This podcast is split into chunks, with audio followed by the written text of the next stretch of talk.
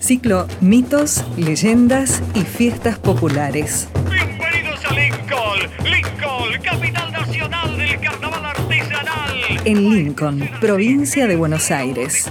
El carnaval más loco del mundo. A disfrutar, a disfrutar, a disfrutar, disfrutar. En abril de 1865 asesinaron al presidente republicano Abraham Lincoln. En Argentina, y por iniciativa del por entonces legislador Dardo Rocha, se decidió que la primera ciudad que se fundara en el país llevaría el nombre del mandatario estadounidense. Así nació Lincoln, tierra de colonos.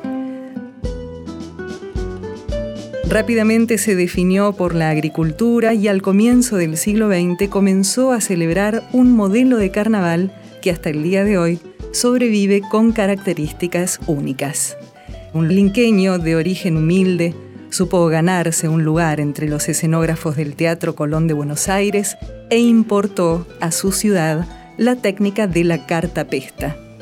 Hijo de francesa y español, Enrique Alejandro Urcola tuvo su primera travesía humana en el carnaval del año en que nació, 1908.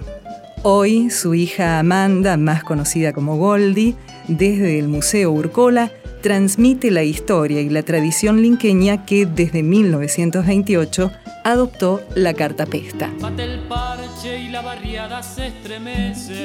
Mi padre desde muy jovencito realizaba motivos para el carnaval de Lincoln, pero él era muy humilde. Lo único que encontraba barato era el barro. Y en el mes que cumplió los 20 años presentó la primer carroza de cartapesta, porque hasta ese momento usaban madera o chapa y los motivos eran rígidos y él en cambio hizo muñecos que desde esa época se movían y saludaban. Yo quiero gozar, yo quiero gozar, yo quiero gozar, yo quiero gozar. A comienzo del siglo pasado, los motivos eran propulsados a tracción a sangre, entre ramos de flores naturales y serpentinas. Luego, los mecánicos de Lincoln sumaron algún vehículo a motor y piezas de trilladoras y trozos de elementos de hierro. De aquellos fierros se llegó a las atracciones mecánicas y autos locos que hoy sorprenden a los visitantes.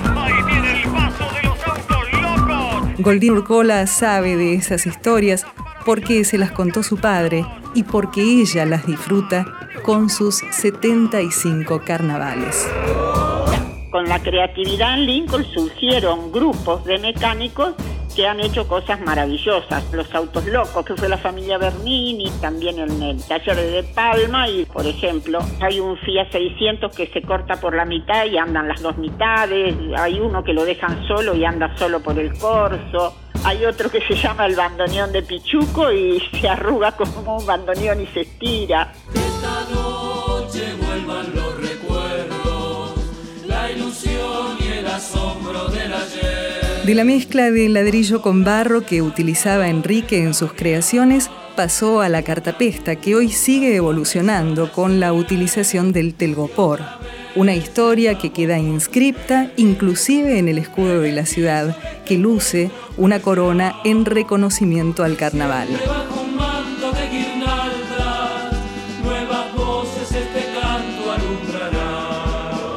Este año Lincoln homenajeará a Enrique Urcola, quien enseñó a miles de niños y jóvenes a sostener viva la cultura de la ciudad a través de cabezudos, mascaritas y mascarones, carrozas que con la suma de zambas y autos locos son la alegría de la capital nacional del carnaval artesanal. Su hija destaca la importancia que tuvo su padre en la construcción y trasvasamiento generacional del carnaval linqueño. Trabajó en muchos aspectos culturales de Lincoln durante 45 años, sin cobrar un solo peso, junto con otra gente. Crearon los primeros bachilleratos, ollas populares para chicos, un movimiento que le dio vida cultural a Lincoln. Pero básicamente por el carnaval, él cambió totalmente el tipo de carnaval. Trajo la técnica. El corso comenzó a hacer grandes muñecos con temas divertidos.